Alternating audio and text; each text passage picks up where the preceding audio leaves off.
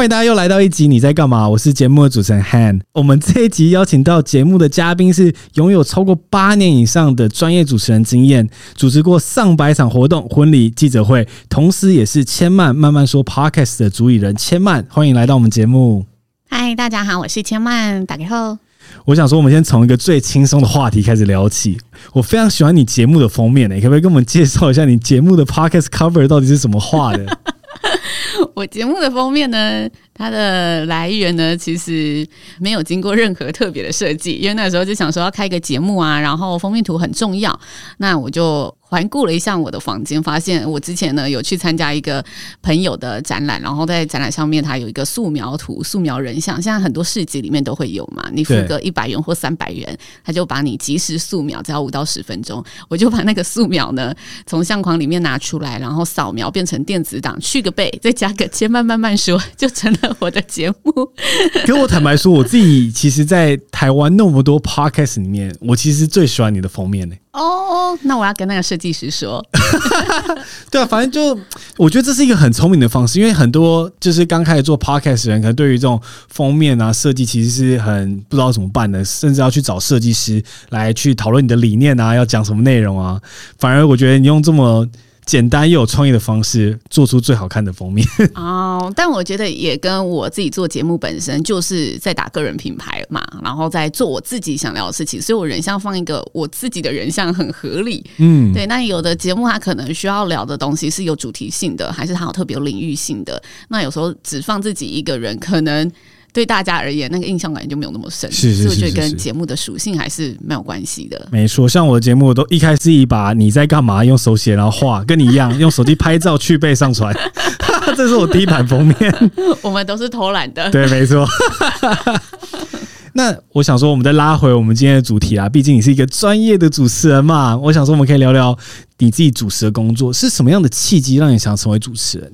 我其实，在高中的时候是我第一次接触到主持，然后那时候也是校园有一个活动，然后老师说：“哎，你看起来很活泼，那你就去主持好了。” 但是那个时候就单纯觉得。好玩，而且哦，现在回顾起来啊，蛮有趣的。因为那时候是主持完系内的活动，然后学校有一个大型的歌唱比赛，然后就说哦，那嗯是第一届办，那就找诶系上有经验的人，然后就开刚好找到我。但我那时候一点都不紧张，我就纯粹觉得哦，好好玩哦，一点都不紧张，真的一点都不紧张。然后我就去玩了。但是呢，到大学大学的时候，学校刚好也要第一届主办 歌唱比赛，然后嗯是全校性的活动嘛，所以他们就在。各个系里面问说有没有可以来担任主持人这个角色的同学，然后那时候找到我之后呢，我去我紧张到爆，然后我说哎、怎么隔个两年而已差这么多？就一个是高二，一个是大一，然后我怎么会紧张成这样？后来呢，我就跟好像我前阵子上个礼拜，我跟我的那个一个英文老师说说这段经历，因为他刚好也聊到这类的话题，然后他就说他知道为什么，他觉得呃我们在以前还没有。自我意识没那么强烈的时候，我们其实不会去。看待太多人的眼光，嗯，所以你一开始纯粹在做喜欢这件事，就很像小朋友，我就喜欢玩玩具，我管你开不开心，我就玩的开心就好了。对，所以他说那个时候的那种开心、喜欢的感觉很强烈，是一个很珍贵的事情。然后我觉得刚好我抓到这个感觉，我知道这件事情，我印象很深刻，就是哦，我做这件事情是很快乐的，这个种子一直在我心中，然后就慢慢慢慢的我去尝试了许多许多的事情之后，我发现唯有这件事情是即使。是我在在意其他人的眼光，我会感到紧张，我会感到压力，但它仍然会让我很开心，不想放弃的一件事情。哇！而且你刚才讲到一个很大的重点，其实这事情即使使你非常的快乐，但也会让你紧张有压力。一定会的，我觉得，尤其如果你要把它变成一个身材工具的话，你又会更放大眼睛的去看每个细节，这时候你就越容易吹毛求疵，跟自己过不去。嗯，哎、欸，你可以分享一下你自己吹毛求疵然后过不去的经验吗？有什么样的东西，你就觉原本觉得 OK，但后来成为专业之后，发现哇，这东西不行，我一定要改。嗯，我觉得很常是发生在就是活动结束之后，你会回想一下我刚刚在那里讲了什么话，然后哎、欸，这句话到底得不得体，是不是可以讲得更好？所以其实问我啊，就特别深刻的事情，我都觉得有点难回答，因为我就是每一次检讨完，每一次检讨完，然后就继续前进到下一个了。嗯，所以如果讲起来的话，我就分享最近一次，最近一次呢，我在一个活动上。玩就是现金一把抓的活动，就大家入场的时候要投现金到摸彩箱里面，然后我们会抽出一位这样子，然后现场呢，我就哎。带这个活动是有技巧的嘛，就你可以直接抽，你也可以铺一些梗，所以我就跟大家玩说，哎，有抽的举手啊，然后哎，呃，有投一张以上的继续举着，我就慢慢慢慢淘汰。结果有一个人他一次投一千块，哇，因为我们只要投百元钞的面额就好了，对，然后全场就他投最多，然后呢，我们就说，那你是全场大干爹，然后后来我就整个活动做完之后。就其实是很热闹的，然后最后在颁奖，就我这随便哼颁奖曲，全场也跟着哼那种，等等等，所以全场是非常热闹的。但是结束我就觉得少了一个，我就想说啊，对，其实我应该可以最后的时候，在他拿到那个奖之后，请他跟全场说，全场的干爹干妈，谢谢大家了，然后再让他回座，让活动更有趣。所以我觉得这就是，嗯，你只能留到下一次再更进步，但是每个回头的当下，你就会觉得还有可以做得更好，还有可以做得更好的地方。其实这个东西非常的。重要，像我们在刚做 podcast 的时候，我们会害怕听到自己的声音，所以你有时候会选择不想去听自己的节目，因为就是太紧张了，会觉得哦好害羞，很奶油。但也是透过这种不断的回想跟练习，你才可以知道有什么的罪字啊，是你一直不断的在使用的，要什么去修正跟修改。嗯，那你自己最喜欢的主持人是谁？我最喜欢陶晶莹，为什么？我觉得陶晶莹她第一个她的机智和智慧，我觉得就不用多赘述了。但我觉得她很有表达观点的能力。就是他切入事情的角度可以大众，但是他也可以从大众里面再讲出一点点不一样的东西。就从他当主持人，然后跟受访者对话的时候，有时候看访谈性节目会觉得那些节目的题目千篇一律，就都一样。但是我觉得陶晶总能从一样里面去稍微提出不一样的角度，然后去慢慢的引导出来，所以。我自己个人，我在看节目的时候，就娱乐性我会看嘛，但是我其实最爱看的节目类型是访谈性。我觉得访谈性很考验那个主持人的人生智慧，以及他怎么跟这个人应对进退，真的很难呢、欸。我以前其实我不太看这种人物访谈节目，就是你刚才讲到陶晶莹，我马上想到那种人物访谈，他们就会特写脸部嘛，然后有那个很。励志的音乐，有一些钢琴声啊，那种感觉起来，那我会觉得，哎、欸，问题是不是千篇一律？但自己自从要开始做访谈之后，才发现其实真的一点都不容易。你要想要把他带出他人生故事，非常的困难。嗯，那你刚才就像你自己做的 podcast 节目啊，你也在分享自己的观点，不管是看书啊，或者影剧，或者自己人生的一些观点，还有做访谈。那你自己有没有归纳出一个结论，或者一些方法是怎么？做可以做更好的表达方式，给让听众能理解。哦，如果说要训练自己有观点这件事情的话，这个真的就是你必须多看、多听、多留意了。这真的是很老生常谈，但是真的是这样子。就当你开始想要研究香水的时候，你就会开始打开你的鼻子，然后去闻任何香气的东西，然后开始去认说：哦，其实这个香氛它的味道是比较草木性质的，还是它的味道比较是花性质、果香性质的？就这时候你才可以才会慢慢去认识嘛。我觉得说话也是一样，就当你想要让自己表达观点，你必须去让自己。更开放性的去留意更多人，然后这个人他说了什么话，他为什么会说这种话，然后去追根究底，然后把自己的观点去统整出来。然后我觉得可以训练的地方是每件事情你试着问，那我会怎么想？哦。多问一下自己，有时候我们去接收事情的时候，都是很处于一个被动的状态。哦，这个人他的想法是 A，这个人想法是 B，OK，然后我接收完了，但是我没有产出自己的想法，所以我觉得一开始练习的时候，你也许可以想，哦，我的想法跟 A 一样，那你就要问一下，我的想法为什么跟 A 一样？这个为什么很可能就不一样。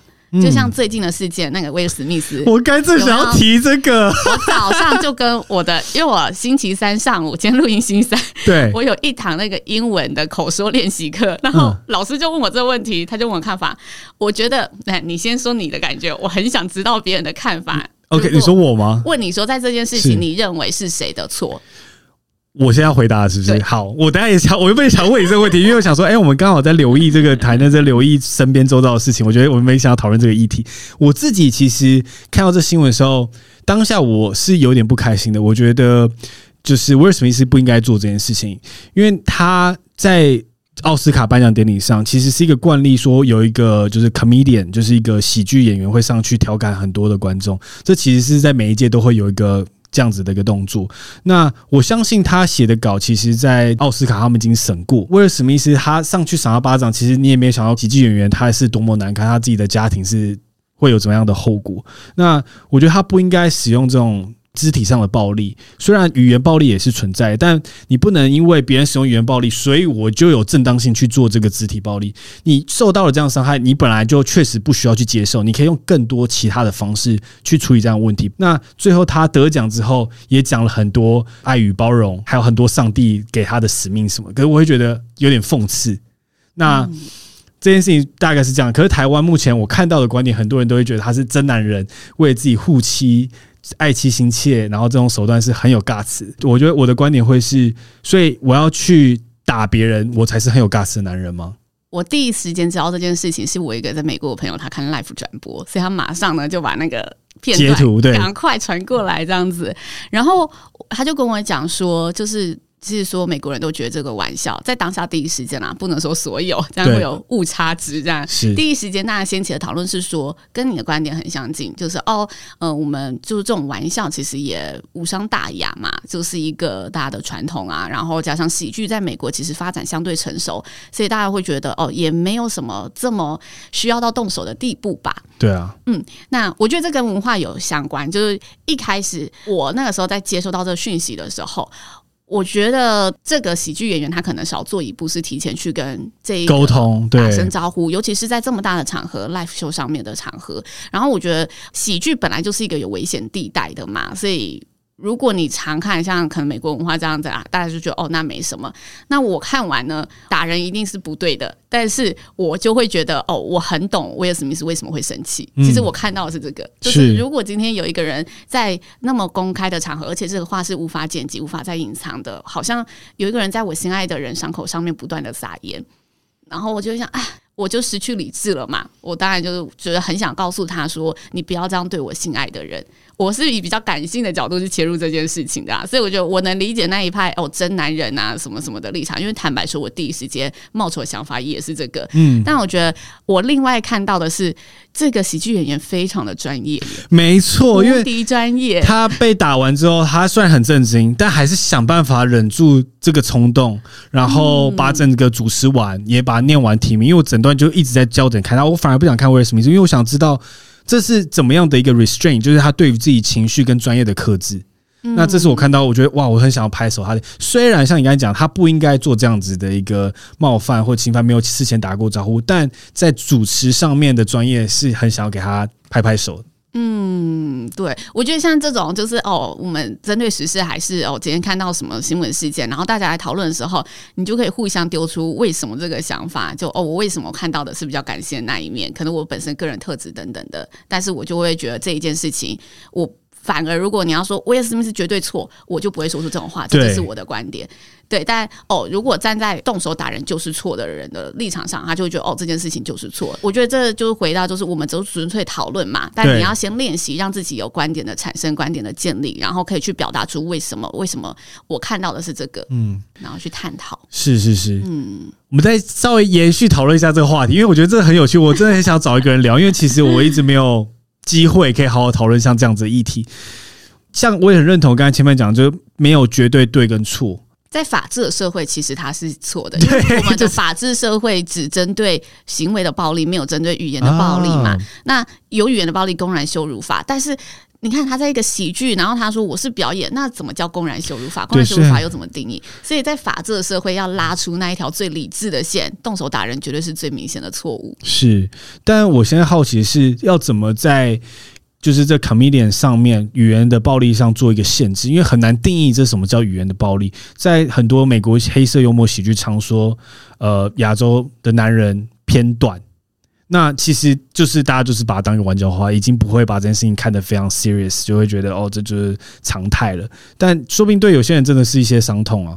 那这样到底要去怎么去定义？这可能就要看我们炎上世界最后发展的如何，就是大家应该定义不出来哦。现在对啊，所以这真的是一个很模棱两可的事情。就他可能也不知道说他太太觉得他就是他头发这个疾病到底有多严重，他可能没有做到那么深入的一个功课。所以，可是像像你刚刚千曼提的那个先前沟通，会不会造成就是幽默感的降低？但是你先前沟通只对针对那个个人，其实我我觉得，尤其这种大型典礼、大型场合，包括有时候我遇到嗯，可能活动上有比较大咖的来宾要来，我有一些资料不太确定的，我一定要事前跟他讲嘛。我觉得这个沟通是让彼此表演者有个心理准备。对，很奇怪，就这种大型的表演，那搞其实我觉得奥斯卡应该审过，那他们应该要就是 forward 那些 part 给。就是会被攻击的人、欸。我我其实不太知道奥斯卡原本、就是，我认知应该是要有吧。我，我是刚才听你说才知道，每年都有喜剧的传统，我一直不知道这件事情。呃、好，就是我可能表达也没有不一定很精确，就是他也不一定是喜剧上，在台湾其实也金马很多，他们也就会故意像主持人黄子佼，他们常穿插在这些明星之中，然后可能讲调侃一些简单的笑话，可是就很难定义说他是上去故意搞笑，还是就只是一个串场子。哦，对对对，但他们都会跟来宾做一些互动，哦、然后那些互动对有些人来觉得可能是黑色幽默，可是有些可能就觉得是纯时事，但就很难定义啦。对，所以每一年这种活动通常都会有一两个这种桥段出现。那我们再回到我们刚才讨论的话题，我觉得刚才是一个蛮好的那种对话过程啦，就是在于怎么去增进自己的观点跟表达方式，大概就是一个很好的范例了。那我们再回到我们刚才的话题上，那你觉得你自己会是有主持的天分吗？我有基本不害怕大众的天分，所以在于再多人场合你都不会害怕。嗯，我好像大场小场对我来说就是不是让我紧张的点，我紧张点反而是哦，那个整个流程架构是不是稳当的，所以。主持的天分，如果你说我有说话的天分，我认为说话的天分是后天磨练出来的。哦，但如果你说，哎、欸，有些人他主持一站上去他就抖到不行，讲不出话了。哦，那这里我的确有天分，我不会一站上去就抖到不行，因为我妈就是这种人。我妈一直说你好厉害哦，然后我就想说你到底紧张什么？后来呢，因为我有一个小我二十岁的妹妹，是，然后呢，我妈去参加班亲会，她说，她她光要站起来自我介绍她就不行了，然后我就笑 好可爱哦。对，然后就说哦，我突然意识到，哦，的确有些人是不一样的。他们就在大众面前会更呃容易紧张，但我妈私底下其实也是活泼到不行啊，然后嗯各种黄色笑话开到不行的 那种年轻妈妈，怎么会这样子？感觉很有趣，很有趣。哎、欸，你刚才讲到千万讲到你自己就是练习你表达说话的艺术啊，你可不可以分享什么印象深刻练习的方式？你有没有强迫自己做一些修正或调整？呃，我自己在公开舞台上说话。是，也是后天磨练出来的嘛？我觉得磨练有一个很大的方式，是一开始从写稿开始，你扎实的写稿。我觉得像可能我们看吴宗宪，吴宗宪你会觉得哦，他他就是很机智，随时信手拈来都可以有一首诗啊，还是信手拈来都可以开一个玩笑。然后哦，吴宗宪有很有名，就是大家都说他不对本嘛。他就是全部都是临场，我觉得临场那就是很天分的事情。有些人他就是临场，但像曾博恩好了，曾博恩他也说过，他以前的消化就是烂到不行，所以他也是哦，事前真的做了很多的作业准备。对我来说，我觉得我自己就是后天的这种，我一定要做很多准备，然后我的稿子一定会精雕细琢到一个不行，所以就是带到我一开始做 podcast，我也是这样。我一开始 podcast 的内容，我真的是做到我可以直接整个复制贴上到我的网站上，然后成为文章。所以我早期的 podcast 的内容是直接有上文章的。我反而因为那时候我已经练就，就是我可以从稿消化到口语，所以即使我打的是很文言文的稿，但是我可以用口语化的方式，慢慢的去表达。哎，那你在调整啊，跟练习的过程，其实我觉得做这个虽然是快乐，但是相对于我自己感觉应该是蛮辛苦的吧，因为你要逐字稿写完，然后不断练习。像你对于一段 podcast 啊，你会重复的念念到你满意为止吗？还是就一次就上了这样子？哦，我 podcast 通常就是录的时候以段落式的录，哎，就是我段落也没有分好，说十分钟十分钟不是这种，就是我今天如果顺的话，可能十分钟一次一卡到底。但我今天不顺的话，我突然发现我讲这一段故事，哎、欸，我应该头尾稍微调换一下故事的顺序，它会更精彩。我就会把这段故事重讲一次。是对，所以是以段落的分法。我是我自己遇到很长问题，就我上次听你这样分享，我就开始试着打逐字稿。嗯，那我遇到困难，就我永远都会在某个地方出彩一下。那为什么是那个地方的用词是你不习惯的，所以你说不出口？很像就是我不知道为什么，我就天生会让我自己想犯错一个，然后每次犯错那格都在不同的位置，我就没办法。你想要让自己犯错，那你有犯错，那不就很好吗？就让自己下去啊。就是会觉得哦，好想要再更好。所以像其实我之前很挣扎，因为我我很不会写完字再念。然后我的 podcast 节目以前像在介绍来宾的时候，会事后再写一段文字，然后用念的那一段，可能短短的一百个字、五十个字，我可能都要花一个小时去一直不断念、一直念、念念到它没有错裁任何一个字才会 OK。但是那不是你自己写的稿吗？为什么会需要这么长时间的一个熟悉？所以我才觉得你们很厉害啊！就我我很喜欢听你的节目，在你在分享就是呃你的观点啊，或者是一些说书，就感觉你是已经先早期的时候，你可能先写好一个架构，然后都可以呃有这种抑扬顿挫、有情绪的把它念出来。我就非常欣赏，就是好奇到底怎么做的，我一直没办法练到这个境界。哦，我们待会来试试看，我蛮好奇的耶。我 待我好紧张，好想知道，不想要告诉你，所以我现在前面的介绍很短，因为我觉得哦，这真的好难哦。对啊，所以我，我可是我刚才觉得前半分享这个是一个很棒的一个范例啦，就透过写，然后只能一直不断练习。我自己就是不断反复的重听我之前的访谈，然后发现我的一些常出现的赘字，然后每次我脑袋一出现那个字，我就发现不要用它啊。那在主持最难的经验，顺便也可以跟前半聊一下。我常常遇到一个困难是。我先要问你下一个问题，可是你正在回答上一个问题的答案的时候，我会觉得哇，好有趣哦，你上一个的答案，但可我同时又要紧接着下一个问题，我脑袋会突然打结，没办法决定说下一个问题要问什么，因为突然一直在认真听，又要准备下一个问题，你会不会有这种 multitask 的问题？哎，multitask 这是什么意思？哦，就是就是多工，就是工程学吗？呃，不是，就是 multitask，multi 就是多重，然后 task 是功能，就是我一次有两个功能嘛，一次要听你讲什么，又要准备下一题。那中间如果突然有一个状况是你刚刚回答的这个故事很有趣，我又想要插一题进来，那我脑袋就会开始打结。嗯，这其实就是主持人在舞台上会无时无刻、分分秒秒都面临到的抉择，就是你今天到底要把这个方向带到哪里？一个经验法则，你认为哪个话题是你比较呃能引起听众兴趣的，然后就往那里走。Oh. 所以看你的目标地在哪里嘛。那如果今天你只是纯粹想跟他聊得开心，干嘛管下个话题？我这个话题就很开心了。对，我现在都是设几个公车站牌，就是可能想说，我想跟你去这个几个公车站牌。像我今天就想跟你聊主持，这就是一个公车站牌。嗯，那我就到那边，可能是公车站牌在大安区，我觉得大安区乱绕。然后绕一绕，绕一绕，下一个我想聊你过去的经验，然后我就会好，那公车站牌可能在新一区，然后那公司又开到新一区，在新一区乱绕，那等到时间差不多了，我 再找下一个站牌。所以我设定方法都会设定几个地方我想去的，然后剩下就在那边乱聊。嗯，我目前做法是比较偏向这个。嗯，主持还是有分很多领域跟类型，但在主持现场的时候啊，我们。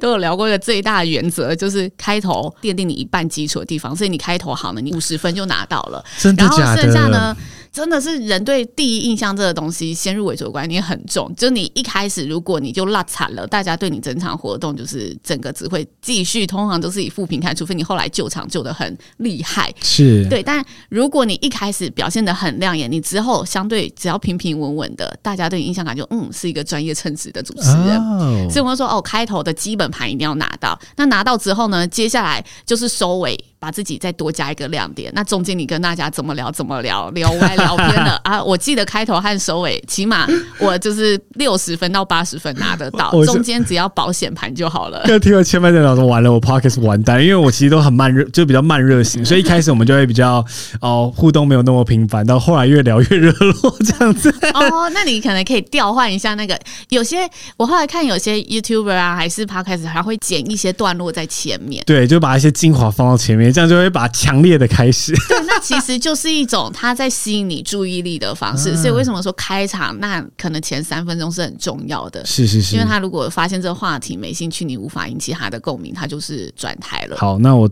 之后要好好记录一下，有什么亮点把它放到前面。那最近就是其实 Podcast 越来越多人开始想要做这个行业嘛，然后很多的素人，像包含我自己，就会也开始主持啊。那我在看你的 Facebook，其实你之前在一两年前有分享一个三十秒，然后教大家什么做一个主持。那如果现在你可以分享一件事情，那你会想分享是什么？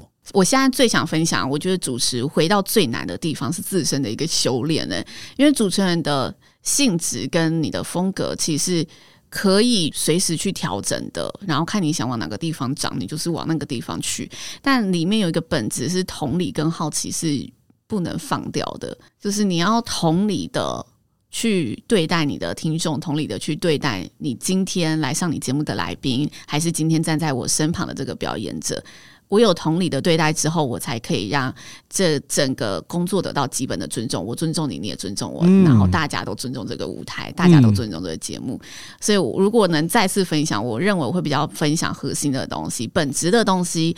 因为之前我做那个三十秒，我分享的比较多，可能是技术层面还是经验上面的东西，但没有分享到我认为主持人最重要的。那再刚刚第二个提到的是好奇，我刚刚提到观察还是观点这些，我觉得它都建立在好奇。上面，如果你对生活或者是对人事物是没有好奇心的，自然。你要观察什么？你根本就没有兴趣嘛。对对，但主持人有一个很重要的点，是你必须不断的去让自己不要跟社会脱节，不管是流行的东西也好，还是是起码你建立一个你那个领域很强的东西。但你要怎么让自己在一个领域继续的成长？那就是你要不断的有好奇心去吸收新的东西。嗯嗯，那你自己在主持，因为你主持过上百场活动，然后很多活动都是不同的领域，嗯、那你。一定要一直保持着好奇心去学习他们那个领域的内容嘛，在节目中才可以主持的流畅。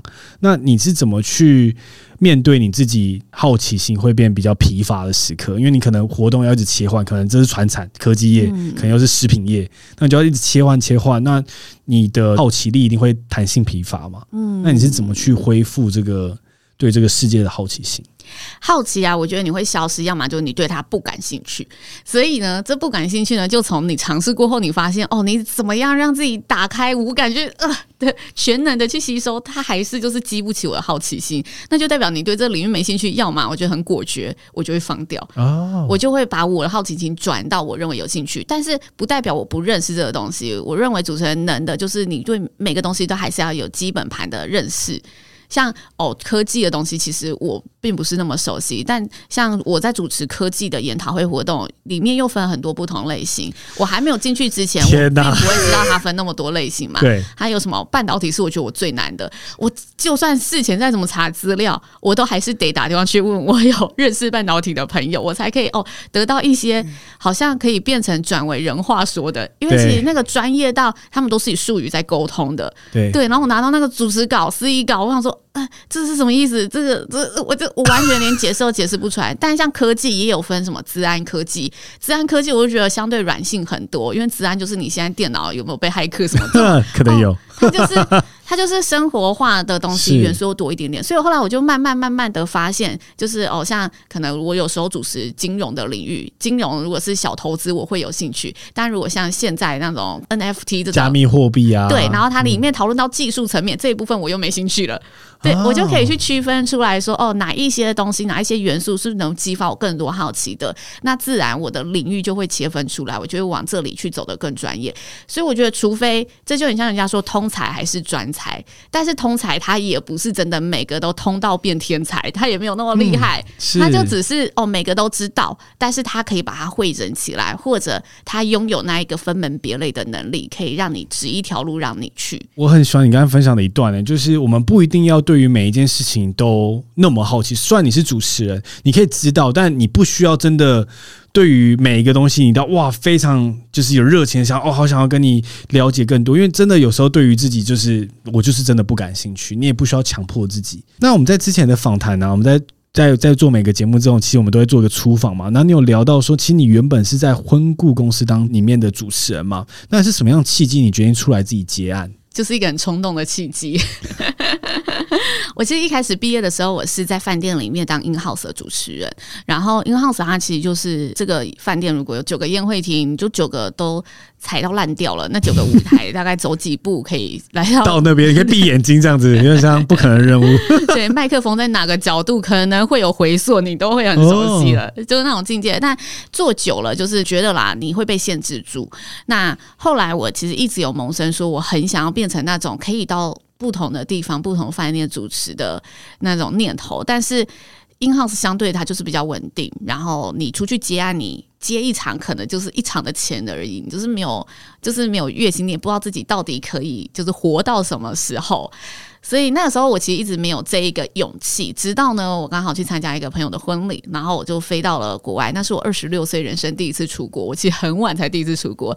那呢刚好呢就好巧不巧，那一次就我必须得一个人去，所以我第一次出国呢，我就哦要挑战转机啊，然后十三个小时，因为我飞到北密西根，就有一段距离嘛。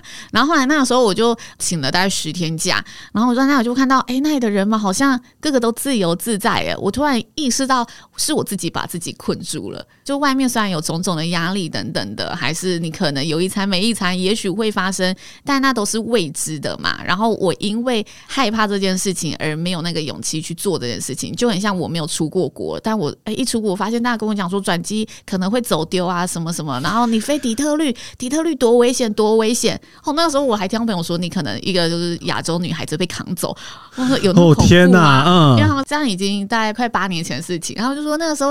嗯、呃，那里多乱多乱，你一定要小心什么？我就听了很多很多，我就觉得很恐怖。但到了，我发现，哎、欸，根本就没什么。所以，我后来就发现，对啊，其实我开始想说，跟我工作一样嘛。我现在在里面觉得，哦，我出去外面会多么危险，多么困难，但我根本不知道。所以，我就在那十天的旅程之后，看到那些自由自在的人们回来，我就决定，我也要自由自在。你是一回来那天？哦，我回来就是一上班，我就跟我主管说我要离职，主管就傻眼，因为我接下来要升职了。对 主管就说你要升职了，为什么你要离职？然后我说没有，为什么？他说你没有，所以你没有想好吗？我说我想好，我确定我要去追求我自由自在的生活，但我没有想好我要干嘛。嗯，哇，很帅气耶。对啊，我觉得很长，我们人都是被于我们的想象的恐惧给困住。嗯，就是我们会觉得我们眼前是一个牢笼，但是你发现你往左往右看，发现哎，那个牢笼只是在你眼前，你只要往左走一步或往右走一步，就离开那个地方了。嗯，其实好像没有真的那么困难。像后来你自己接案，其实也没有那么轻松啦，因为接案当相对于比在就是 in house 公司不稳定很多，你要必须。自己去找案源嘛？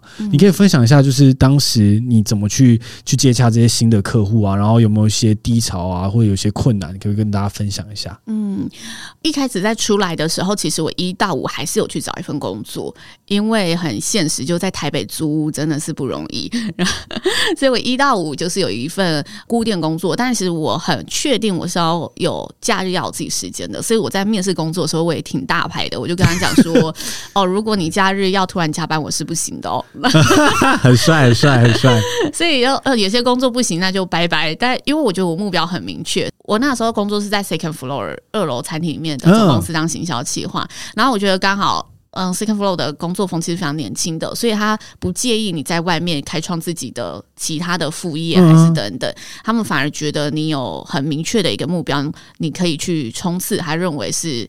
你很知道自己在做什么，所以我觉得哦，公司你会因为你知道自己要什么，然后你目标设在那里，把你条件开出来，相对的，你遇到跟你一样能接受你，以及他跟你一样理念是相同的另外一半，工作就像另外一半嘛，所以我就遇到了他，然后我就哦，真的六日开始接案，但一开始接案，我我就讲我这个领域好了，因为这个领域你要么就是要经营，现在我觉得各种都一样，社群一定要先经营起来，但是在经营社群之前，你还默默无名的时候。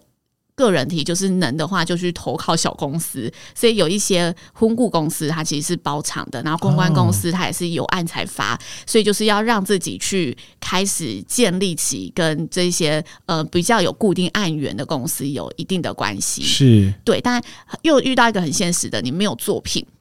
对啊，所以刚开始超惨的。对，但作品我觉得大家都会想的很难。其实我一开始接案的时候啊，我就用了一个录音档。然后把它做一个，现在看起来可能有点阳春啊，但是在当时，毕竟也已经 六七年了，在当时那个动画看起来就是哦，还算稍有质感，所以我就放我的录影档。但我觉得这时候很重要一点，你要学会怎么包装。我就说回归主持的本质，让你听听我的声音。哇！我就这样去打。所以一开始其实我也没有任何主持的影片，对。但我就告诉你说，哦，我其实之前是在呃，我从大学时期，这时候你因为。之前的时候，大学一定要搬出来。就我从高中就开始，哦，对，就这种都一定要搬出来。没有用的东西。我开始在哦，我不止校内的主持哦，校外那种联合活动的舞台我也都去主持哦。就开始找经历嘛，然后尽量把自己放大一点点，但一定要是相关的经历，然后一定要是你真的有做过的事情。我觉得还是不能碰红到一个呃已经不真实的地步。讲到离谱，嗯，对，还是要是真实的。但渐渐的，其实社会是会有些人愿意。为什么新创公司能够成功？因为有些人愿意给新创公司机会嘛。所以有些比较年轻的公司，他也愿意给这种哦有有在打拼、为自己努力、增进自己的人机会。对，所以有些包装，然后你让自己不断的、慢慢的前进，然后先投靠大公司，这是我的。我慢慢上来，然后慢慢把每个案源建立作品起来，就可以自然的让自己更被看见。那你自己就像自己现在变成应该说自己是自己的老板嘛？因为很多人都想要自己接案、自己当老板。那你一路走来，如果你可以回到就是你刚离职的那时候自己，你会想告诉他什么？我可能没有什么想说的、欸，我就觉得哦，做的蛮好的。那我想拍拍手。现在应该没有，对现况都还觉得，如果没有那个时候的冲动，可能就没有现在了。那你自己在这一段时间呢、啊？最低潮的时刻是什么？那你当时什么克服？嗯，我认为我低潮的时刻好不在工作，而在我自己对于年龄上的限制。年龄。主持这工作，我就会觉得哦，很多新妹出来，然后哦，好像我其实在我节目有分享过我的焦虑，就是大家说哦，我二十九岁还一直觉得我很淡定的告诉自己，哦，要三十岁了，其实也没什么嘛。所以我大概二十九岁录节目那时候，我说，哎，其实我觉得年龄就是一个数字，大家就是在骗自己。直到我真的到三十岁，我开始、哦、好像不是哦，年龄不再是一个数字，就开始我觉得我还是有陷入那种年龄的。慌张，然后那个慌张就连带的让我的工作也变得很慌张，所以我那时候一直提前想替自己铺路。嗯，我去年哦，我在我下个月就生日，就要三十一了，正式三十一。OK，但我去年，我去年在要三十的时候，我就是慌张到不行，我就觉得不行。我如果要过三十了，我的主持如果万一只能再让我做十年，那我接下来下一步路是什么？我一定要先想好，提前铺路。太远了，吧十年后都要想好。所以那就连带回到我的低潮期，我就开始觉得，哦，对，其实我近几年做工作，我也觉得近几年这个工作开始变无趣了。但我觉得那时候就是一种。工作的倦怠，你要厘清一下，那个倦怠是你对这个工作不喜爱了，还是其实你只是？我觉得我自己研究起来，我对自己是我觉得我没有进步，嗯，我在这里原地卡关了。就是我好像在一直重复做一样事情，所以我开始感到厌倦了。因为重复到真的，我前一天宿醉，我隔天主持都还没有问题。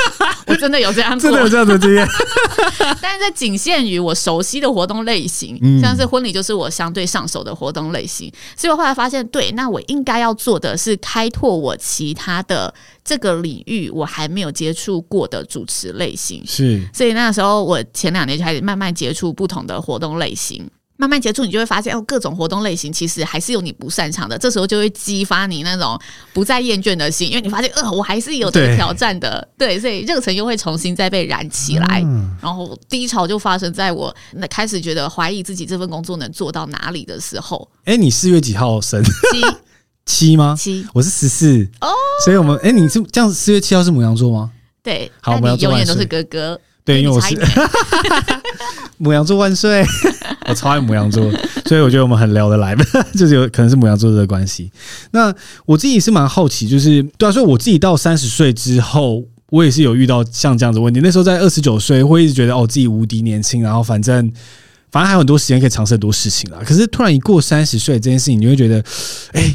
就是你人生很像需要 set 一个目标，然后你就一定要开始往那边前往，不能再乱飘了。不像大学的时候，你可以东试一下西试一下，还不确定要干嘛。可是你现在就是要好好决定你的方向，然后就这条路一定要有答，一定要有一个就是出口，路没出口你就完蛋了，会有那种焦躁。我现在到现在还是有时候会有这种很紧张的时刻。哦，那你有让自己释怀过吗？还是诶有过了哪一个 moment？还是你突然在这个紧张的时刻的这段旅程过程之间？然后有没有哪一刻让你觉得哦，其实我突然想开了？那是什么让你想开了？还是其实还没有出现这个 moment？我觉得其实还没有出现这个 moment。我现在尽量就是，如果在很这种焦躁的时候，我就会想说，就是尽量让我在这个 moment，就是回到这个 moment。因为你会焦躁，是因为你一直想到未来，你一直想到说未来的不确定性跟让你紧张，因为这是未来的事情。可是就扣回我们一开始提到，就是其实想象才建立你的恐惧，就是你因为你对未来这种恐慌的想象让你很恐惧，所以我会尽量就是回到我现在此时此刻在做什么。像我现在此时此刻，假是在写访纲，在剪辑音档，或者在跟你访谈，我觉得尽量回到这一刻，然后不去想就是之后的焦躁。嗯，对，所以我没有克服这个问题，我会一直时不时出现，但是我有能力让它回到现在啊。就分享一个小故事。嗯，那这边我刚刚聊到这个低潮啊，我之前在看有一个影片，你在 YouTube 有分享，就是一个故事，是追梦与自私的代价。哦，那我不知道你这边可不可以愿意跟听众分享一下这个追梦与自私的代价的故事？那个故事是我二零二一，哎，去年而已，我突然觉得好遥远啊！哎，对，我看 Facebook 确实蛮远，因为我滚蛮久才看到。因为 FB 就是一个礼拜一定会更新一次这样。我觉得你很准时，厉 害。但现在慌了，荒废了这样子。OK，二零二一年我去参加一个《谁与争锋》电视节目，那比如说电视形态的舞台跟私底下主持的舞台，我觉得还是差距蛮大的。所以那个节目其实也是发生在我人生很挫折的时候。时候，我在那个节目突然觉得我自己根本就是一个不会说话的人。但那个节目其实不是主持，那个节目有点像是短讲，然后好像是三分钟、一分钟哦，一一人三分钟，一次三分钟短讲，所以它很考验你的故事结构性。然后它第一集的名称叫做“感动”。我认为啊，其实你做职业啊，这也是我自己一直很在提醒自己。我在那个节目之中，我就觉得，呃，大家觉得我是婚礼主持，那感动你一定很擅长。嗯，我觉得你会被框上一些。标签是你的优点，那也是有色眼镜的那种看待。那 anyway，他们那时候就战队就先派我去出马，对，然后聊感动这件事情。自私与追梦代价是在讲我自己本身，就是我在嗯，因为我家境并不是说非常的好，然后我妈妈是单亲养我长大的，对，然后刚才说二十岁的妹妹就是我同母异父的。妹妹，这样，我突然你干嘛交代这么详细吗？我怕大家想说，哎为什么单亲二十岁又蹦出一个妹妹？对我，我确实当时你讲的时候，我有点，所以我刚才想说好像要那个 connect 一下，补充一下。对对对对对。那我就是在毕业之后，我必须自己还学贷那一些，然后我在呃，就反正我妈妈就是做过各种各式各样的工作，因为我妈学历也不是太高，她就必须呃自己去摆摊呐，还是去打零工啊，然后就是养我们长大。然后那时候我很确定想走主持的时候，我妈其实。虽然他担心，但是他就还是非常的支持我这样子，然后我就一个人来台北这样，然后开始就过到现在。但是这中间像疫情，二零一九年爆发，二零二零年，哎，二一二二零二零年爆发疫情，对对对对，二零二零年爆发之后，我的主持工作全部停摆。嗯，很好想象嘛。对，因为尾牙什么都取消，婚礼也都取消。对，然后我真的就是这两年把我所有前面存的钱就耗光了，因为你台北的基本开销不能少，然后很多零零总总的，反正就是。就就是快耗光了，然后我就回家。我其实跟我妈感情非常好，就无话不谈那种。就跟我妈讲说啊，我真的是啊，就是这两年就这样。然后，但我也没有讲得很悲观。不过听在妈妈的耳里呢，就觉得很心疼。就啊，你在外面没钱了，那要怎么办？所以那一天呢，她就要载我回台北了。她就默默骑着车到车站，然后她就说：“你这样子有没有东西吃？”我说：“有啦，还没有穷到那个地步，只是说快见底了。嗯”她说：“那你要不要我每周寄食物给你？”我说：“不用啦，什么什么。”她就开始各式各样、啊，你待待会高铁有没有钱？我说有，不然我怎么订票的？然后他就开始哦，各种，因为他太揪心了，是，所以到我们抵达火车站的时候，他就他说：“哎，我口袋有两千元，不然你先带着吧。如果你没钱的话，这两千元就搭高铁回来台中吧，回来家里永远有饭等着你。”然后我就哦。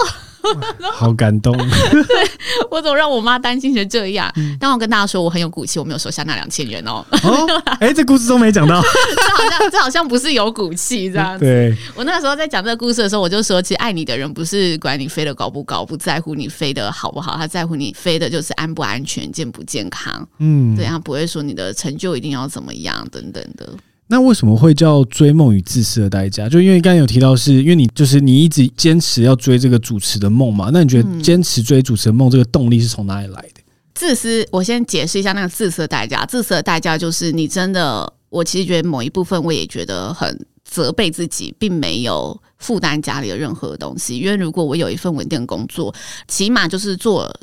呃理财规划、投资等等的，我觉得我还是也许可以固定的给家里一些贴补贴用。起码我觉得我的那个嗯、呃、什么房租，我房租如果发生在台中，我一定可以给家里一笔钱，而且这样一给也快要十年了。对，所以我心里一直有一一部分很愧疚，觉得妈妈帮我养那么大，但我其实丝毫都没有为我妈付出。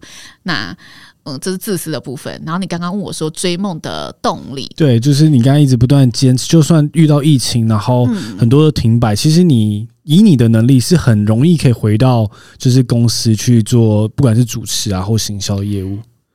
我有跟你分享过，我二零二一年有回去公司短暂两个月吗？我有看到这相关一个软体服务的公司吗？啊、对，而且跳很远。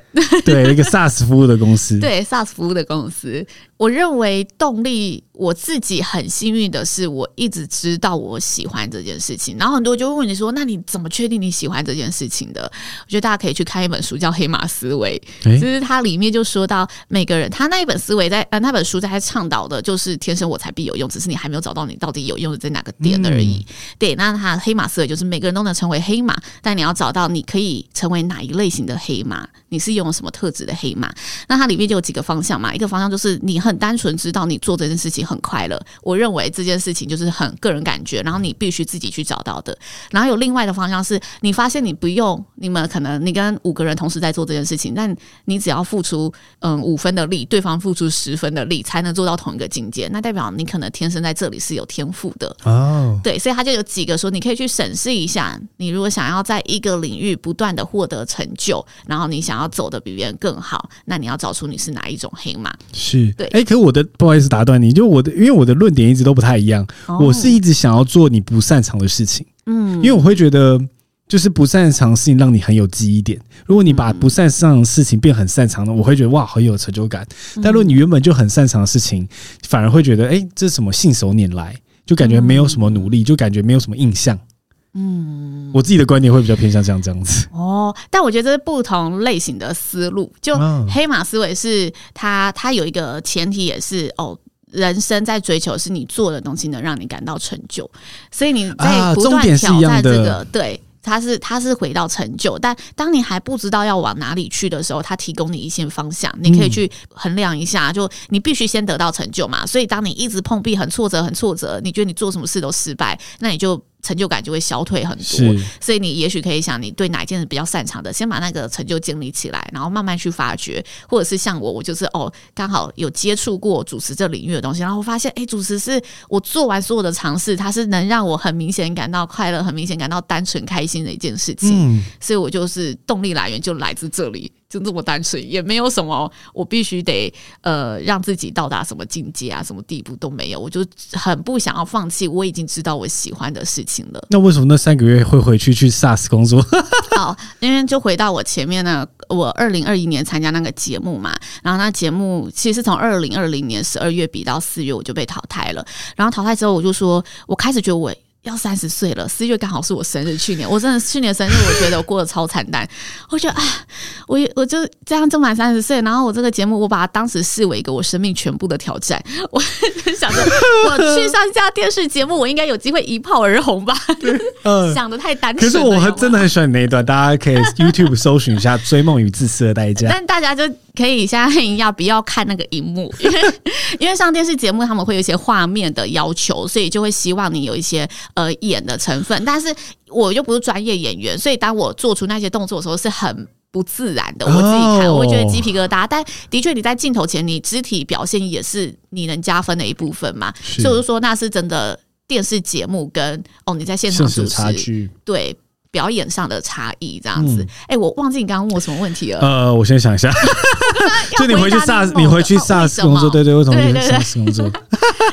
二零二一年，我就是比完赛，然后我就突然觉得我自信心荡到一个，我觉得我根本就不会主持，根本就不会说话，因为那个节目各行各业都有，那他们站上去那三分钟表现的好，就是变成会说话的人了，嗯，所以对我的本业很打击。我就自己，但我其实自己在打击自己，也没有人说你那个表现不好就是不会主持。但我自己就觉得，我以一个主持人的专职身份进去，怎么可以输呢？对我输那一些啊，在早餐店当老板娘的人，为什么？就是为什么？就你自己的比较心态会开始过不去这样子。然后我想，好吧，那刚好我又考量到我可能再做十年就不能再做主持人，那长痛不如短痛。我当时就出现这种声音，就想说，哦。我与其到四十岁才让自己落入无法抉择的地步，我要把选择权握回手上。然后我想，好，那我就去找工作吧。反正我在这里也僵持不前。但我觉得那个时候啊，我现在回顾，因为现在经济复苏了，我自己的经济复苏了，是对 我开始接案之后，我都这么形容自己。因为那个时候我没什么案子，所以你在那一个工作上是没有办法发挥的，你没有舞台了。然后这个时候，你就会渐渐看不到自己的光芒。所以当时我也是处在第一个没有案源，第二就是哦，我这比赛节目就这样，然后我又要三十岁，我就做了这个决定。但是当我回去开始找工作的时候，哦，我这里提供给找工作的人方向，嗯、因为当时我在找工作，我很明确知道我失去了一件我热爱的事情。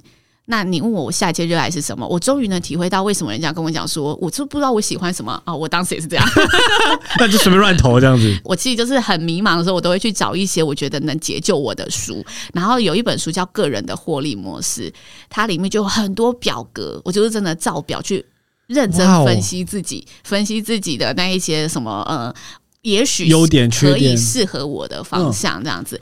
个人的获利模式那本书啊，它很厚，但它比较不是那种 SWOT 分析什么的，它结合了你的人格特质跟你人生追求的目标，所以它有一个章节很明确，它先定义你这个人，你追求的是名利、民生为主，是你的第一优先，还是哦家庭为你的第一优先？就每个人的顺序绝对会不一样，但这就影响到你职业的发展。嗯，对。然后它里面就哦，反正我就自己做了一套一系列的分析之后。你是好认真的人哦，因为我必须让自己得有一个方向嘛，因为我已经没有喜欢的事情了，那我就得有另外一个方向。我当时确立出来的一件事情就是，我认为在呃，我必须是一个很向往高度自由的人。那我的高度自由就必须发生在就是要么小公司。所以我那时候很明确的，我不去找大公司了，因为有一些前车之鉴。我其实之前我第一份工作会离职是被 fire 的，并不是我离职，因为我在会议上就是。主管会议上，我跟总经理之间拍桌呛虾，太有想法，太有想法。对，我觉得就年少轻狂不懂事。那反正那一段时间，我就知道哦，那时候呃，你必须你在制度里面，你要么就必须更有手腕的，然后更沉得住气的去应对这所有的东西，否则就很容易遍体鳞伤。嗯，所以那个时候我就知道，哦，我不适合在大公司里面，因为我需要的是自由度高的，所以我就往新创公司去发展。然后再来，我觉得呃，我现在。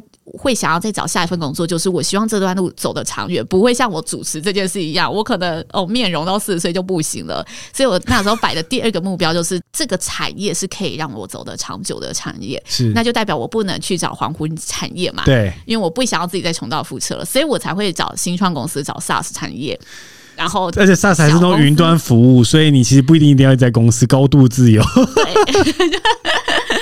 对我就往这两个方向去同整出。那那个时候找了找，就是真的是，我觉得我一直有一个很推荐大家的事情，是你越迷茫越要保持行动力。就那时候算低潮到不行，但我就觉得我不能再让自己缩陷在家里面了。我有整整一个月的状态，我那个月我看了，我那时候算过，我看了六十几集的影集，然后看了十四部的电影，我就那一个月，可见我那个月没在睡觉，然后也没在做其他事情。对，但因为看剧是我很喜欢的一个休闲娱乐，然后那时候我就是真的提不起任何劲，我就是一个月呈现很颓废的状态。然后那一个月之后，我才开始就这么认真做这些事情，替自己找出一个方向。然后我觉得你一定要有那个行动力，有那个方向，你才可以把自己救出来。所以我在找了那份工作，我才又重燃起。我知道哦，我意识到，其实我并不是不喜欢主持而放弃，然后我也并不是因为我不行还是什么。我意识到我的自信心匮乏这件事情，是因为那个节目被打击。然后我意识到我之前很多的课题，然后同时我觉得哦。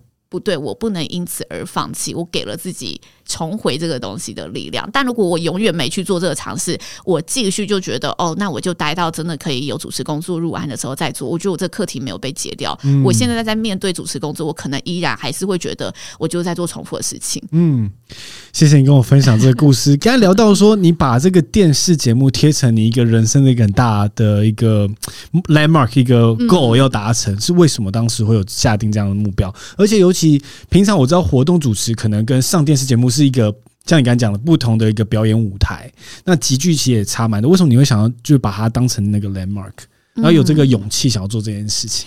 嗯，我认为这是一个我我们你你收听节目的年龄层落在几岁啊？就是我们我这个年龄，哦，那我觉得大家应该会很有共鸣。嗯，谈到传统媒体跟新媒体的差异了，就是我之前还是有很大一个迷思在于，你要快速让大家认识你。传统媒体还是最有利的手段，所以当我得到这个机会，我自然觉得哇，我不能放过，我一定要在这里好好的拿下这一层。可是你自己去就是报名的，还是他们来找你？这是要自己投报名的，然后他从报名里面会经过海选，海选完才可以进入正式的比赛环节。所以我是呃报名完之后，海选有通过，海选是进棚海选，对，进棚海选有通过之后，又才能再进去正式的比赛的环节。啊、然后我是比到哎、欸，其实。也不差，很好，我就觉得很好。十六强，总共应该是百人去那种去甄去甄选吧，应该超级多人。他第一步初选之后，复试海选的时候是六十个人取几二十嘛？哎，不是六十个取二十四个。嗯，哎，五四二十啊，差不多啦，二四二十五个这样。可是像像我自己就会不敢连报名的动作就不敢做，会我会常问说，哎，我自己有没有这个资格？或者说我会不会我会想到我很多出彩啊，很多不同的那种很可怕的可能性，哦、所以我会连报名都不想报名。哦，那你就是我蛮好奇说，你自己觉得你是一个。不习惯待在舒适圈的人，就是会一直想要去挑战这个舒适圈的人吗？我会因为觉得哦有趣这件事情而去做它，然后我觉得我自己可能某部分就是我朋友会说好像太天真浪漫了，就觉得哦有趣，但你我会因为有趣而没有去算计后面可能我可以得到什么东西，所以在别人眼里就会觉得你好像赔本在做事情这样子。嗯、对，但我觉得这个有趣回归到我身上，就是我可以知道尝试过后才知道到底这件事情。在我身上能产生什么样子的一个效益、跟魔力、跟机会这样子？哎，可是就是我蛮好奇，是像我会觉得，哎，我也想要报名啊，可是我就不会敢做这件事情，或者是你之前的一些经历，像你之前在 Live Bar 打工啊，或者是去垦丁的饭店做实习，就是在那边工作，像这些，我会觉得，哎，我我真的可以做吗？那我就会怀疑自己，然后我不敢去做这件事情。那你很像一直在你的过去是一直不断去挑战，然后会觉得哎，好像对你好像是有帮助，很有兴趣想去试试看。你觉得这个原因是什么？原因是什么？就你怎么会有这个？就是我自己，我自己在我的观点会看起来会是很需要一个很大的勇气，鼓起我说去做这件事情。像我有时候约访谈的时候，其实我都要鼓起很大勇气说，我很想要跟你聊天，你可不可以来我的节目？我觉得需要一个，我好像。我好像没有，为什么、欸？哎，我就是一股脑儿的冲了，看母羊座的特质吧。完了，我我已经是 哇，有那个、啊、有隐性母羊跟 哦，我那我是隐性母羊，我是隐性母羊，因为我觉得这很重要、欸。你知道那个回就是回答不出问题就推给星座，哎、欸，很聪明哎、欸。我好，我以后可能可以往这方向练习一下。对啊，因为我自己有时候遇到这样子，我就觉得像我之前印象最深刻，就是我大学的时候想去便利商店打工。但我不知道怎么做这件事情，就是我不知道要怎么投履历，而且更不知道履历长什么样子，所以我就一直迟迟不前。然后有一天就鼓起勇气，就决定，哎，好，那我去便利商店问问看。嗯，就就是蹑手蹑脚走进去，问说，哎，那你们这边就是有在，就是现在每一家都很缺啦，现在可以。对，可是我就我到现在可能也不敢呢，我现在可能也不敢呢，因为我会不知道怎么做这件事情，因为我会我的个性就很需要看一个。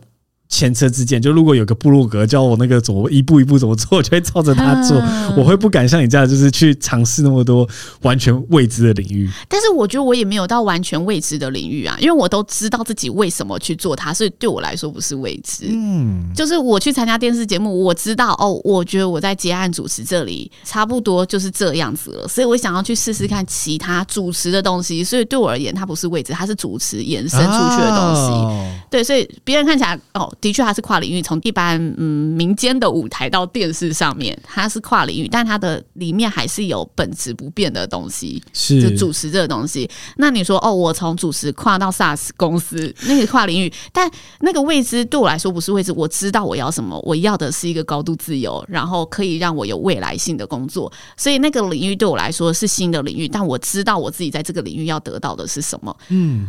所以我好像没有那种像我这样就是一股的冲动的、啊，嗯，那嗯，但你不敢做，那是什么？后来又让你哦，真的去没有，就从来都没做。啊 对啊，我就会一直想，就是说这东西，因为当初像假设以便利商店打工好了，哎、欸，没有，应该说我们讲一个更实在的，我以前很想当公车司机，就会觉得很像很有趣的点是。其实载着那么多人，其实我自己觉得蛮危险。就是你在这份工作，大家觉得可能不是那么在我们社会里看到非常高尚的工作，但我会觉得是很值得被尊敬。因为你在开车的时候，你是载着非常多人的，而且不同年纪的人，其实你的安全是要你要扛着那么多人的性命在你的车上是很有压力的。在不管是开飞机啊什么都是，所以我就觉得哇，这是一个很有趣的事情。那我小时候就想说去试试看，只是。从来就没有这个勇气说，哎，那我去考个执照，去体验看看这样子的生活，就觉得啊，好吧，反正生生命走到哪，我就会往哪里走。像我后来大学毕业之后，科技业，然后他就会说，好，那大家都是去做研发替代役，我就去做研发替代役。然后研发替代役之后做完之后，大家就会说，哦，下一个再换一个下一个公司，我就会换下一个公司，我就跟着大家一起这样游。嗯，那在这过程中，最后我就发现，哎，不是我想做的事情，所以我才。对我来说是一个很大的决定，去离职来做这个 podcast，然后来做这个像现在这个 CoCast 空间。对我来说是，我就想说，好，我一定要断尾求生，一定要就是这个，就是反正生命就只有一次嘛，你总要去试一件事情，是你真的很想去试的。所以，对于做这个 podcast 来说，对我来说是一个很大的 leap。你的这一个历程跟例子，刚才说到比较关键的点是断尾求生，你真的是自己推自己一把，硬推。硬推，对，我是完全硬推的。所以我一直，我一开始在看你的故事，跟你跟我出访，我可能就。把用我的观点去想你的故事，所以我会觉得，如果是我，很多都会是硬推，所以我可能会想说，哦，我去 live bar 或者去垦丁，那时候是为了强迫我自己成长，所以我要去不同的环境去体验。然后我去成功岭，我也是为了去体验。就是我说你，你、欸、大家不知道我去成功岭的故事，大家可以再去听其他。对，那最后我们最后用这成功岭的故事来当这一集的一个结尾。哎、欸，但你刚刚的分享让我想到。我其实也有在自己领域不敢去尝试的事情。就一开始，其实我要从婚礼，我婚礼做了四年之后，我才开始真的去接触什么记者会的活动啊，然后还是其他其他可能商务类型的活动。但是我一开始在跨这个的时候，我自己也会觉得我的能力很不足，因为我太爱主持这件事情了。嗯，我说啊，突然要到那一个，我一定会是很弱的那一个菜鸡啊，会觉得哦，我不想被别人看起来像菜鸡。对，那时候我突然在就是那一个。阶段学到的一件事情是不要把自己看得这么重要。嗯，就是当你把自己看得很重要的时候，你反而会开始让自己退缩很多事情。是，这用在舞台上，就是有时候你觉得自己很紧张，很紧张，因为你觉得大家都在看你。拜托，有时候根本没有人在理你，大家都专心在吃饭。后来 Podcast 也是保持的精神，就一开始我其实录完前三集的时候，我都不敢播出。我到大概我拖了大概三四个月之后才播第一集，因为其实我已经早就剪好，就放在那边，一直觉得感觉有什么问题，然后就是不想放在那边。然后后来我的心态就跟刚才前半分享一样，反正又没有人有听，反正就是我自己听而已啊。到现在我也是尽量用着这个观念在做 Podcast 节目，反正这内容。我也不想管听众想要听什么，就是这是我真的很想知道的那跟你的访谈的内容，那我就用这样的方式去做，起码有一个听众就是我自己。哦，其他听众觉得你好不负责任哦，你你怎么这样？没关系，我就是为了我自己做我自己的节目。那在我们这一集的最后，因为我们刚刚有提到这个成功里的故事，我觉得感觉很吸引，大家很会想要在这边听完。你可不可以分享一下，最后跟大家介绍一下那时候在成功里发生了什么这样的事情？我呢，为什么会踏进成功岭呢？因为我在，我也在成功岭十六天哦。哦，真的假的？对，我跑那个好，就是每天要跑三千，哇，超累。我好像走三天两夜，把它当什么短旅行一样。哎、欸，其实那边空气非常好。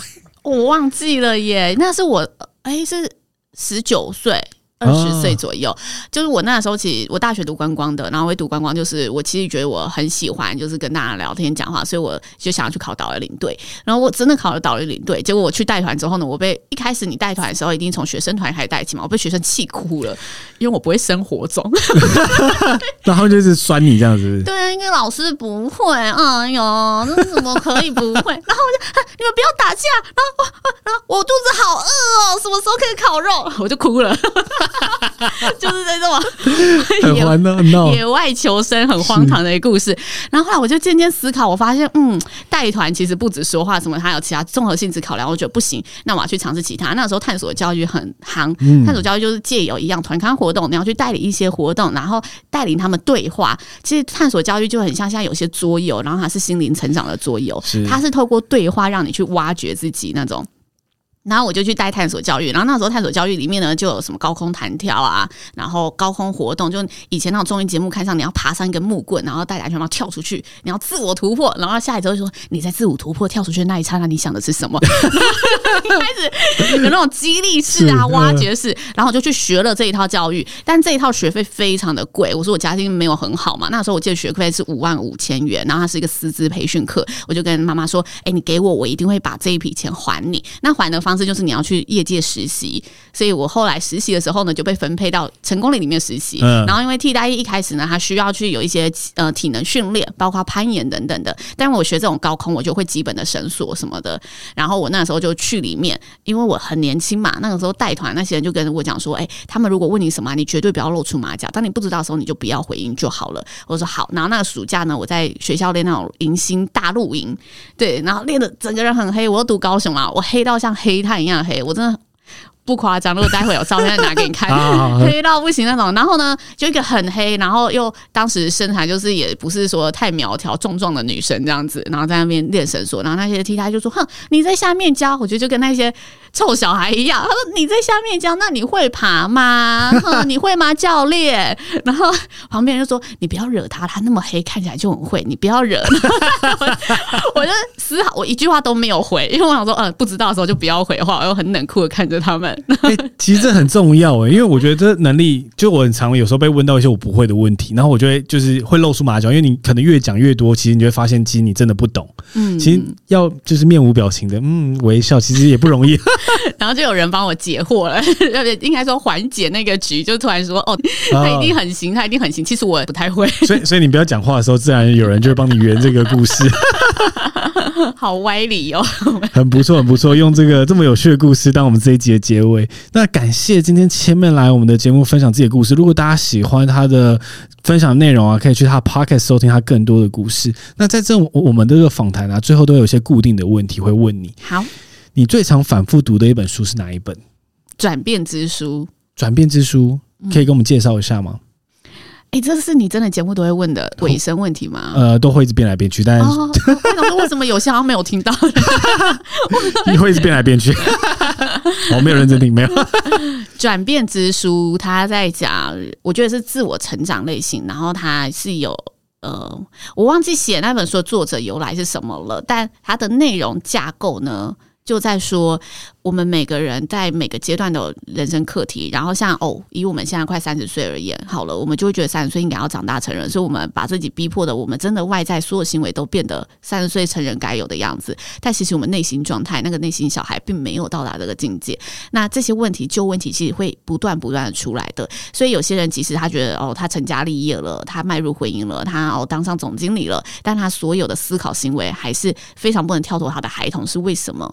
因为你有一些人生课题是没有解开的，嗯，所以那一些转变指数就在你要从内在的转变去把那一些东西找出来，然后解决完，你才可以真的变成下一个阶段的自己。啊、还在教你探索这整件事情。哇，我感觉是一个很棒的书诶，我感觉很需要。那你最喜欢的一部电影是哪一部？啊，一部，只能选一部。我用我真的实际上重播看最多次，一定有十刷以上的。好，舞娘俱乐部，舞娘俱乐部，他是不是主角是后来他变歌手，有点歌手吗？主角很有名啊，我都没有在记，就是外国明星的那个名字。对，我以前看过，反正他就是会在那个 bar 里跳舞嘛，对不对？然后唱歌。对，但是他是在他就是也是在做一个追梦的故事。我也很喜欢那一部哦，真的吗？对，可是我大概只看过两次。哦，我告诉你，我很失智的时候，我都会去看这部电影哦。就是里面她就是一个就是一个女孩，然后她一样寻梦到了大城市里面，然后开始一段际遇。但是她那际遇就是最后结果一定都是很好的。主角叫什么？克里斯不是这一个？哎，怎么突然忘记了？我一定要看一下演员名单。我来帮你看一下。主角很有名，我突然一个 Christine，我看一下克里斯汀。他唱歌很好听呢、欸，对，我记得他就是唱歌很好听哦。我很喜欢歌舞剧，所以我刚刚其实也很想要说《La La Land》，《La La Land》我也超喜欢哦。《La La Land》是我就是，但是《舞娘俱乐部》是二零一零年的片，对，就是他是我真的。即使这么旧的片，我还是会不断去看它。拉拉链我也是刷很多次，但这两个我后来很认真想啊，为什么我那么喜欢这两部片？我觉得第一个歌舞剧，我其实个人是蛮爱的。啊、然后第二个就是他们其实共同的点都在追梦，只一个是成功的，然后另外一个他也是成功，但他现实中他跟另外一半的感情啊，然后他自己的生活的状态，就是你好像人生不能这么贪心。你有了一，可能第二个势必就是你舍掉的部分。我觉得拉拉链那个让我很揪心的地方，就是他们最后的那一个 ending 并不是全然完美的 happy ending。当他最后一幕在倒数的时候，倒数说：“哎、欸，如果我们一切都发展的非常的完美的时候，会是什么状态？我跟着心爱的人，我有我自己的事业，我跟着心爱的人也能相守到老。”他有做一个这个版本的收尾嘛？对。我那时候在看那个收尾，我第一次看的时候，看那一个画面的时候，我就觉得哦，这应该是现实，真的是这样子吧？然后他最后又再跳回说现实不是这样的时候，我就意识到，嗯，我是一个全然乐观主义者。哇，我对于拉拉链最印象深刻，我很喜欢那个，就他说我忘记是哪一首歌，就那女主角唱说她的她的 aunt 好像跳到什么河里，然后哦哦，她去演员甄选的，对对对对，演员甄选的一首歌，我那时候哇，那首歌我听到就觉得就是很，我不知道怎么讲哎、欸，就是他很唱到我心心坎里啊，感觉。对，我也不知道什么形容，因为我本身对于歌舞剧是没有那么着迷的，但是那首歌特别让我印象深刻。嗯，哎、欸，最近有一部片很好看，欸、什么可以讲？可以聊天吗？可以啊，可以聊天。世界上最烂的人呢、啊？我有看啊，你觉得好看吗？有点两极。我们来聊一下。啊、我跟你讲，我上次才跟那个，我上次还跟另外一个就是专门影剧影评的来聊这件事情。你在你在节目上聊的吗？对，我在节目上。那不要，我不要聊这部电影了，我要换电影。没有，我们这可是还还没播出哎、欸，所以说不定你这集会先播。没有，可以小没有先小讨论一下，你自己觉得好看吗？我个人蛮喜欢的。那你喜欢的点是什么？我喜欢的点，我那个时候看完的时候，我打了一句话在我的线动分享说：“谁不是在迷茫之中成长？”我觉得这部片就是这样，在不安定中寻找安定。是，就是这个女主角让我感受到的事情是这样。OK，哎、欸，你我们需要跟大家介绍一下这部片吗？呃，会 不会大家想说你为什么跟我讲？感觉我根本不知道他在演什么？这部片可以，大家可以自己 Google 一下。我觉得应该算蛮有名的，对啊，就反正就是一个呃，一个女孩，然后她很厉害，就是不管是在学业上，或者是在家庭环境上，她其实很多的资源都是唾手可得的。然后她可以转学读医科，然后换不同很好的工作。但其实她在刚毕业之后，对于自己生活或人生目标是很迷惘的。然后也交了一个男朋友，然后很像觉得哎，这可以长久。后来发现她很像也没有那么爱那男生，跟她的。生活跟价值观就一直不断的做尝试跟碰撞，对于这个社会体制的很多的冲撞啊，跟想法的调整。那所以这部片名就是说，他认为他自己是世界上最烂的人。嗯、大概这部戏应该是差不多是这样，差不多是这样，没错。对，那我自己看的时候不喜欢，因为我觉得节奏有点太多了，就是他有点想把人生的三百六十度的很多的挫折，我觉得他表现的很好，只是。我不喜欢的点是他想要全部浓缩在一起，就包含了他可能一开始的这个挣扎，然后后来生活就是价值观跟她男朋友的不一样，然后后来到关于要不要生小孩这件事情，然后还有到也不要暴雷，就是她生理发生一件事情，很多的就是际遇。那我觉得全部都浓缩到一部电影，我看的时候我自己观影的体验，我觉得有点累，就是因为太太多了。对，如果能再少一些，我就会觉得。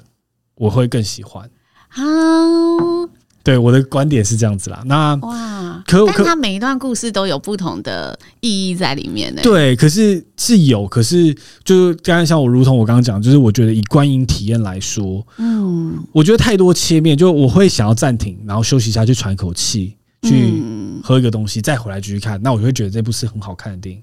哦，因为中间我他很多的人生故事的很多切面是很值得品味的，但有时候我还没有。好好的品尝完之后，就要到下一个地方，我就觉得，嗯，我刚刚还没想完，你刚才的那个，哦，所以你觉得节奏太紧凑了，就是对他想把太多东西塞在一起了，我就觉得如果他可以再 expand 一点，然后东西可以再拿掉一点点，或者是怎么样去调整，我觉得会觉得好看很多。那我最喜欢就是他暧昧男生那一段嘛，就是啊，那那你为什么喜欢那一段？因为我觉得拍摄手法，因为他们在于一个传统上的没有出轨，就是我跟你没有发生性行为。但是我们做了很多很亲密的行的行为，就包含了看你上厕所，或者是闻你的腋下，对，黑暗秘密，对之类的。那我会觉得这是一个很有趣的一个拍摄手法，挑战我们道德上的理解。哦，那如果要问你最喜欢的角色，你会选书里面的哪一个？我最喜欢那个漫画家。哦。呃，我最喜欢他最后说的那句话，就是他最后就离癌，然后即将过世。虽然在离癌过程中就很平静，他有一幕是在他病房里自己在假装弹着空气鼓，过得很自得其乐的感觉。但其实，在最后一幕跟他的前女朋友回到最小时候的原始住家中的时候，在车上就是说，我就不想那么平淡的离开，因为他才四十多岁，他其实对生命是有很多的冲击跟。很多想要碰撞的东西，很多很想没有完成事情，我抓的不想放，可是没办法。那他前面一直在在盯住，但是到最后他松懈，就是他最后终于发现，就是在车上暴怒说：“我还想要活着。”嗯，哦，那一幕真的也是印象蛮深刻的耶。对，对，对，对啊，就是他前面虽然演的很平淡，就是我接坦然接受，但最后其实他对于这个心中有是这个这个愤怒，就为什么是我？嗯，对，所以我很喜欢他演的整戏，然后最后他在家里看他小时候的样子，因为我自己很喜欢回到我小时候成长生长的地方，然后去看，哎，这个以前我玩的公园，以前我看的视角，以前觉得这个金字塔就是那种公园不是金字塔，就觉得哇，这好高好巨大，但现在会觉得哦，什么跟我一样高？然后就想一些以前的事情，然后我不知道，我就对于这个漫画家是很有共鸣。嗯，哎、欸，等下我们现在录多长了？我如果再延伸，是不是超？可以啊，你们要信再延伸一点，可以再延伸一点点。录录多长了？我们现在已经一个小时半了，这样不行啊！好，我们可以等一下私聊。好，等一下私聊这个话题。那最后一个问题，如果你能回到你大学毕业那一天，你会想对自己说什么？大学毕业那一天，为什么特别挑在大学？就是 moment 是坏，因为我会想要挑在大学是。我觉得很多你的抉择都会从大学毕业，因为你在以前在大学以前，你可能很多生活都是被于这个教育制度所限制住，就是说你小学读完就是国中、国中、高中、大学就是研究所，这都是已经规划好的路。那你第一次可以决定你毕业之后要做什么事，你大学之后就你毕业那一刻，你可以决定你要去哪一个工作，做什么样的行业。那你现在已经走过了那么多，可能十多年来，那你现在如果能回到过去，你会想跟自己说。你会有想要什么样做什么样的改变，或者你会想提醒自己什么样的事情？因为我大学啊，其实都在玩，就是我刚才说，我做很多尝试，包括探索教育那些，其实都在大学里面的事情。是，所以如果说要这个时间点的话，应该要回到高中的我。可以啊，可以啊。就如果这个题目是建立在我开始可以决定我要做什么的时候，我会让我高中的我不要再去上大学。哦。我高中那个时候，高中考完试之后，确定要等大学的时候，我那时候是去打工的。然后我就打工到我跟我妈说，我可不可以就赚钱就好？因为我就觉得赚钱很快乐啊，然后可以自己赚自己花，又不用再跟妈妈拿钱还是什么的。是对。然后我就跟家人这样讲，但是就哦，逃不出，就是现在大家还是觉得你要有一个大学的文凭。嗯，但。我认为那个时候我也已经尽可能的，因为我知道我并不是喜欢读书的人，所以我尽可能的以我的兴趣方向去选填我的志愿了。但很多人在那个时候高中填大学根本就没有这个尽可能的。啊、没错，对我那时候我们餐饮观光类组啊，最有名的学校是高雄餐饮学院，但其实我读高雄应用科技大学的。我不知道现在来，在我那一年的时候，高雄应用科技大学是最高分的学校，但没有人知道为什么，因为他名额收的少，餐饮类组收的少。但是因为高餐读进去，你必须就是很多。我刚才说，其实渐渐我发现我喜欢自由，是高餐它里面要穿制服，然后你你第一年你要住宿，那是学校校规。然后因为他读饭店旅馆的，所以你整个房间要自己打扫，然后自己叠被，每天会有人来。像军旅生活。然后我想说，我为什么大学还不能穿便服？我大学还要起来刷马桶？为什么？所以那时候我立志要考试，说我不要上高餐。嗯、但是哦，你没有高餐，要么就是私立的学校，那学费我不能负担。所以我那时候考大学压力很大，就在于我一定要是。那个一定要是那个最最高应大这个学校，就一定要是可以过大学生活的学校。是，对，那如果回到回到我能够选择的话，我会回到高中时期，然后觉得不要再去，不用那么急着去。上大学反而可以让自己多一点体验，确定自己要什么之后，再好好的利用大学的资源。其实现在回头看，会觉得大学很多资源还是很宝贵的，只是当下你根本懵懵懂懂，不懂得去哦把握。对啊，因为学校像不管了，我随便乱讲，像职涯发展，像你刚刚讲了那么多经典的书，其实很多学校甚至在有一个部门专门在做职涯发展。那我们当时在脑袋还没有成熟的时候，会觉得干谁要去这种地方啊？可其实。是非常多措措手可见的资源呢，或者是你可能想要创业，或者什么 funding，或者是什么老师的什么智慧，你其实是可以敲敲门，就问他说：“哎、欸，这个这个我不懂，你可不可以教我？这商业模式这怎么运作？这是会计怎么做？这账怎么记？”其实他们都是会愿意教你，只是因为当时我们就有可能会想说：“哦，我们就是要一直玩，或者是体验生活，不懂自己志向到底是什么。”所以我也个人其实很。欣赏或者很想要这样做，如果能回到过去，就是先不读大学，先去找自己到底想要干嘛，然后再去读自己想要读的科系。嗯，陶晶莹她在教小孩的时候，她有个小孩很喜欢打篮球嘛，嗯，然后她去申请办，就是不要去上学。我记得是高中，好像就没上了。我真的是资料不齐全。Anyway，他没有照一般的升学的逻辑，然后就说我会陪伴这个小孩，然后就等于是爸爸妈妈教导他，但他一样可以取得学历这样的概念。对，然后培养他去发展他的兴趣。我觉得这就是很另类的，在台湾教育里面一般家长不会做的事情。没错。好，那我们今天聊了非常多的地方，那我们感谢千曼来到我们节目。如果大家对于你在做的事情有兴趣，可以在哪里找到你？嗯，其实，在 Google 搜寻打刘千曼就会进入我的官网，就我自家一个官网。但是呢，如果呃真的愿意的话，我的那个 FB 啊、IG 啊，很需要大家的赞数，突然变得很市侩。然后也可以去听，就是你的 Podcast 节目嘛，会聊很多你自己的想法、啊、观点啊，还有书啊、嗯、电影啊。Yes，好，那我们感谢你今天拨空来上我们的节目，那我们这一集就先到这边喽。好啊，大家再见，拜拜。